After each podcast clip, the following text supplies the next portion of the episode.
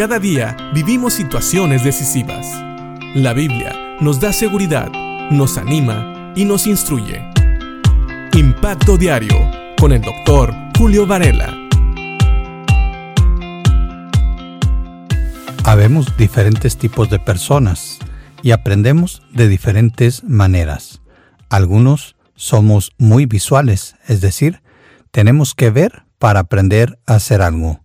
Otros son motrices, lo tienen que hacer para poderlo aprender. Algunos solamente con oírlo son auditivos y solamente con oírlo lo aprenden y no se les olvida y lo pueden hacer. Así tenemos diferentes tipos de personas que aprendemos a hacer las cosas de manera diferente. Pero en cuanto a las cosas espirituales, siempre ayuda tener buenos ejemplos, personas que no solamente podemos oír, pero que también podemos ver que realmente hacen lo que dicen, es decir, que respaldan sus enseñanzas con su ejemplo. De esa manera, y siempre se ha dicho, independientemente de la manera que aprendas, cuando tienes acceso a varios modos como el auditivo y el visual, o tal vez el visual y el motriz, aprendes mucho mejor. Pablo le ha hablado a los tesalonicenses de apartarse de los ociosos, aquellos que no hacían nada y que por eso estaban trayendo un mal testimonio, porque realmente no estaban siguiendo las enseñanzas que Pablo, Silas y Timoteo les habían dejado. Más bien, estaban yendo en contra de esas enseñanzas. Y Pablo les recuerda que aún ellos les dieron buen ejemplo. Por eso, en la segunda carta a los tesalonicenses, en el capítulo 3, en el versículo 7, Pablo le dice a los tesalonicenses, pues ustedes saben que deben imitarnos.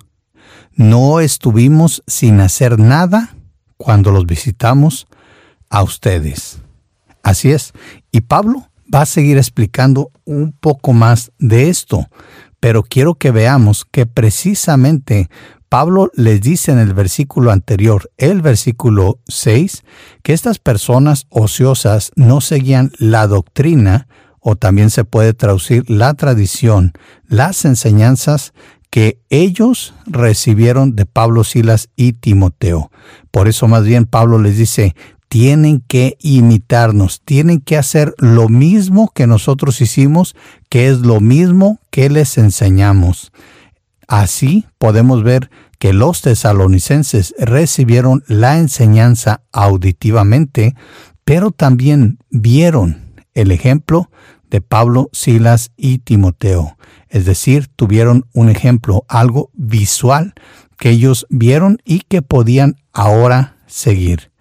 Qué bueno tener estas enseñanzas de primera mano, pero también para nosotros hoy en día nos enseñan mucho.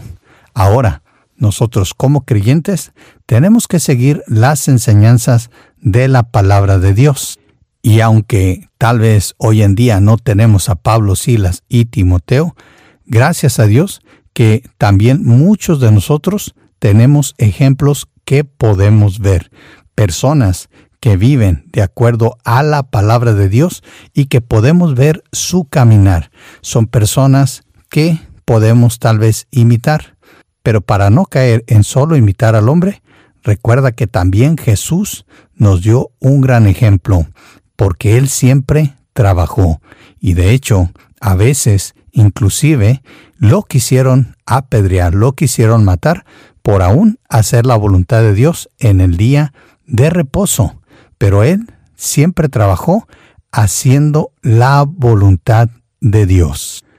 Así que si no te sientes muy seguro siguiendo el ejemplo de los hombres, o tal vez pienses que no hay alguien que realmente esté caminando como Dios quiere, sigue el ejemplo de nuestro Señor Jesucristo en cuanto a no estar ociosos, porque Él dijo en Juan 5:17, Mi Padre siempre trabaja y yo también. Pensemos en esto y que Dios te bendiga y te ayude a vivir una vida productiva delante de sus ojos.